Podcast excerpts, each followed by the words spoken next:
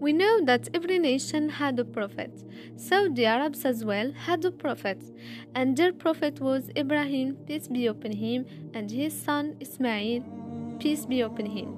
So, if Arabs were monotheists and Muslims, how paganism began? Our Prophet Muhammad, peace be upon him, mentioned a man called Amr ibn Luhay al-Khuzai. He was the first who changed and introduced superstition.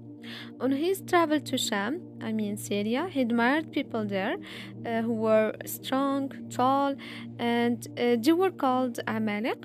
So when he visited uh, Amalek, he found them worshipping idols. So he said, What is these idols? They said, These are our sources of power. We pray to these idols and they protect us, give us.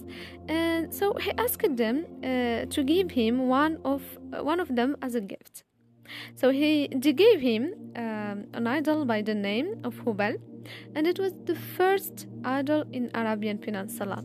So Amr ibn Luhay al-Khuzai brought back this idol, and he put it in front of Al-Kaaba, and it was the first time that paganism started before to spread everywhere.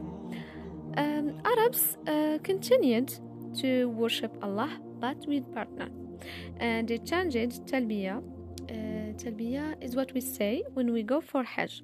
So instead of saying, Here I am, Allah, here I am, you have no partner, uh, they change it to, um, Here I am, Allah, here I am, you have no partner except for a partner uh, who belongs to you, and you control the partner and you control all that he uh, controls.